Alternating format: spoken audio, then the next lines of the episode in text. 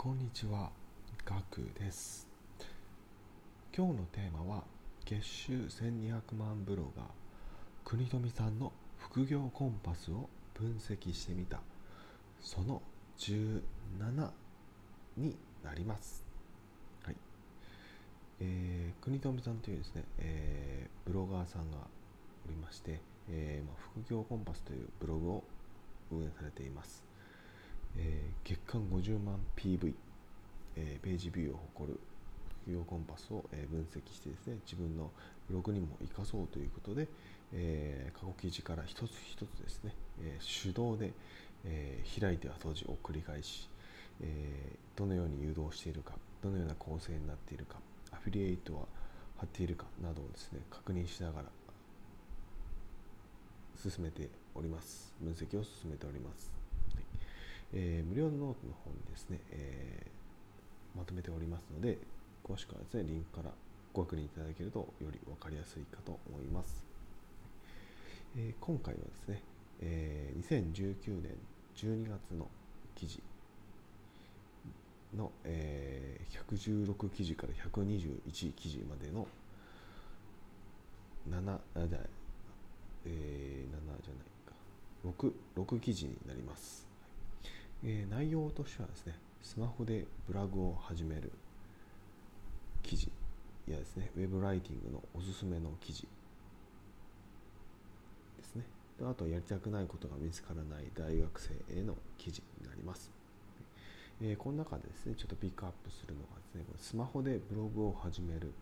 えー解説方法を初心者に画像80枚で教えるという記事です、まあタイトルの通りですねスマホで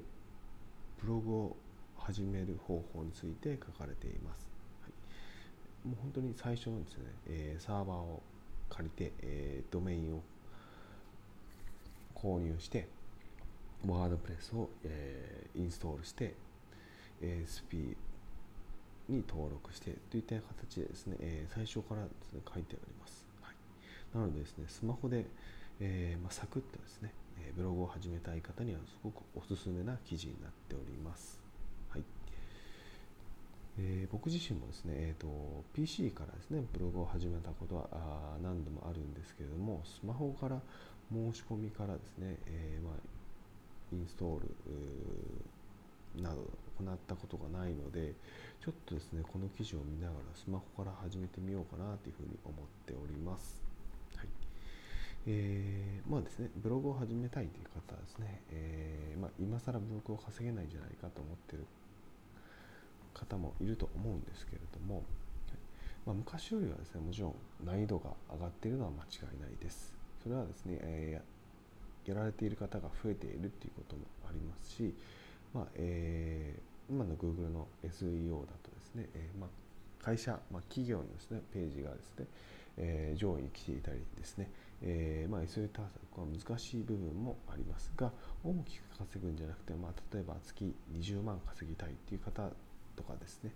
えーであればですね、えーそんなにま難しくはないのかなと思っております。あとはまあライバルがどれくらいいるかっていうところのその分野にもよって分野やカテゴリーによってくるかと思います。はい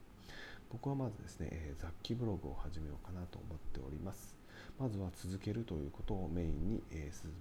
やっていきます。で、まだ3ヶ月ぐらいしてですね、ちょっと見直して、えー例えばそこからですね、また方向性を変えて、えー特化ブログに変えていくっていうことも考えております。うん、そこはまあ状状況を見ながら臨機応変にやっていく。このまあ時代的にもですね、まあ、移り変わりやすい、すぐですね、ルールが変わったりすることがあるので、えーまあ、一度決めたルールを壊さないっていうのはですね、えーやめてですね、えー柔軟にやっていきたいなと思っております。はいまあ、時にはですね、えーやめるっていう選択も全然ありかと思っておりますので、えーそういった形でですね、まあ、朝令暮改でやっていきたいと思っております。はいえーで解説しましたらですね、その記事もですね、え無料ノートにシェア投稿して、えシェアしていきたいと思いますので、そちらもご確認いただけると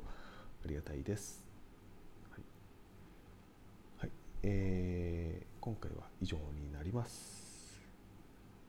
えー今日の余談ですがあ今日はですね、えー、健康診断に行ってまいります、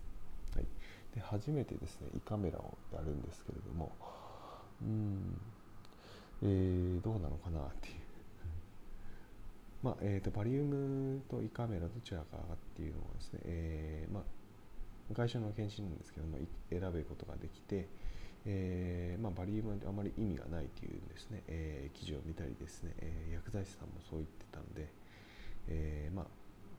今回は胃カメラにしてみようということで、えー、初の胃カメラになってます。はい、なのでちょっと緊張しております。はいえー、この後ですね、えー、検便も取っていってですね、えー、行っていきたいと思います。はい、えーお食事お食事中だったらすみません、はい